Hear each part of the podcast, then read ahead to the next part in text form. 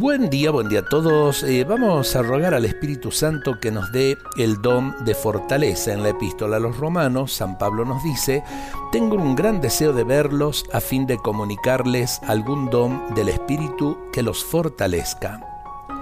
Espíritu de fortaleza, hoy te pido que vengas a mí, que me colmes con tu divina presencia.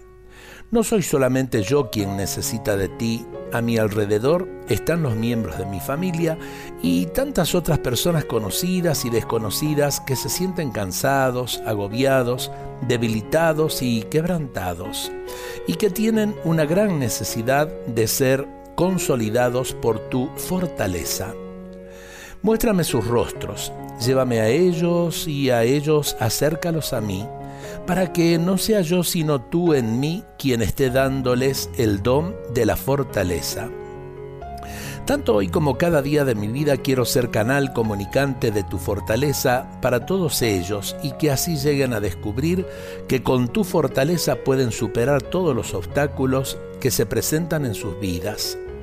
Gracias Señor por lo que estás haciendo en mí y a través de mí. Gracias por lo que vas a hacer ahora y siempre. Amén.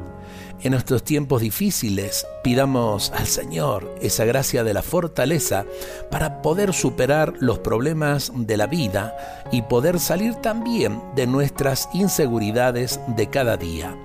Dios nos bendiga a todos en este día.